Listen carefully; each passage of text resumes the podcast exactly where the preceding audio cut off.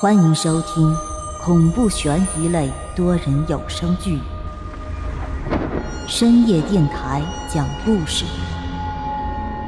作者木冬，演播万花昆声团队，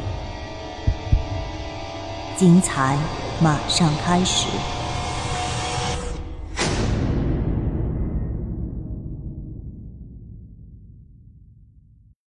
第二十三集。说罢，李白便转身向外走去。我看着他的背影，开口道：“那我什么时候可以离开了？”他站在门口，摇了摇头，说道：“不知道，不过应该不需要太长时间吧。”我被抓起来的这段时间里，除了李白象征性的来找我谈几次话以外，便没有其他人再找过我了。一个人坐在这密不透风的铁笼子里。仿佛连时间都已经选择抛弃了我。没有看时间的东西，所以我便只能依靠他们送饭的时间来大概估量。这里送饭时间还是挺准时的，虽说伙食并不怎么样，但好在有粥有菜。毕竟在这种地方有吃的东西已经不错了。吃过了午饭，还是没有来找我，我便准备依靠睡觉来消磨时间了。就这么一觉下去，我也不知过了多久。总之，我再次睁眼的时候，便发现那小警察又坐在了我的床边。他一边抽着烟，一边看着我说道：“你怎么除了吃就是睡啊？我在监控里盯了你一整天了，你是一点动静都没有啊？”我苦笑着摇了摇头，从床上爬起来，笑道。能有什么动静？你这次来又找我什么事儿？你不是一直想出去吗？我这次找你来，就是要放你出去的。真的？案子查清楚了？跟我没关系吧？李白摇了摇头，笑道：“哪有这么容易？那个女孩的尸体送去法医那里鉴定了，还没有结果。不过我总有种预感，这两宗案件之间……”必有联系。我苦笑着摇了摇头，说道：“只要跟我没有关系，就无所谓了。那我现在能离开了，是吗？”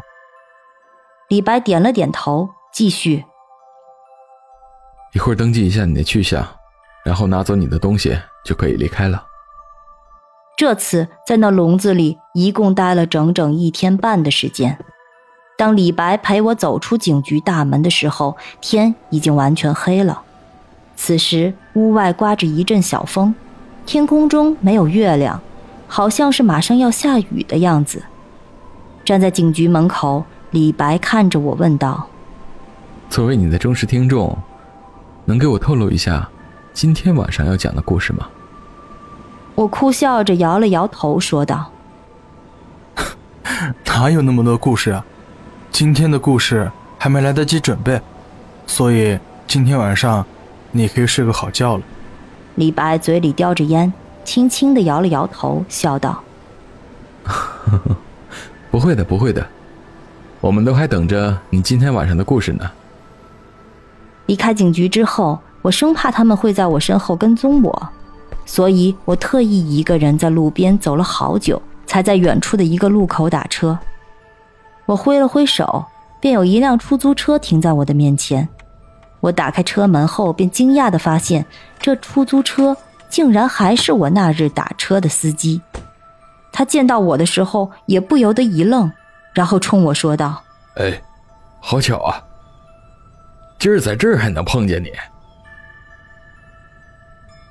不知道为什么，我遇到的出租车司机都特别的能侃能聊。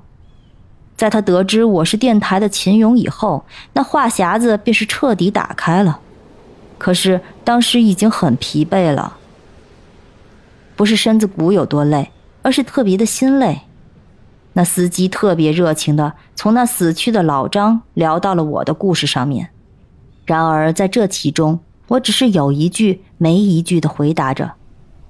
不过好在这司机也算有点眼力劲儿，见我满脸的疲惫。便渐渐的安静下来，于是我便依靠着后面的靠背眯了一会儿，可就是在我刚刚闭上眼睛，口袋里的手机却突然震动了一下。我掏出手机来，却只见那熟悉的头像在我屏幕前轻轻的闪烁着。不知何时，那个午夜凶铃的微信号便又上线了。他这时便给我发来了一条信息：“出来了吧，准备好今晚的故事了吗？”我苦笑着摇了摇头，说：“实在的，我真的不知道他是怎么对我的一举一动都那么清楚的。如果说之前他会在我身上装一些电子设备，安装窃听器什么的话，那么我被关起来的这些日子，他又是怎么来了解我的一举一动的呢？”你真是够神通广大的！我刚刚被放出来，你就知道啦？这些不是你现在该关注的。你现在应该考虑的是，今天的晚上该讲什么。我太累了，所以今天晚上我准备好好休息一晚了。所以今天我就不去单位了。不行，你今晚必须得去。这一句话发过来的时候，他随之还发来了一个微笑的表情。不知从什么时候开始。我对那些黄色圆脸组成的各种表情开始极度的反感，在我看来，那些表情不论是笑还是哭，都太假了，都太过于僵硬了。而当他发来这个微笑表情时，我盯着那个该死的表情看了良久。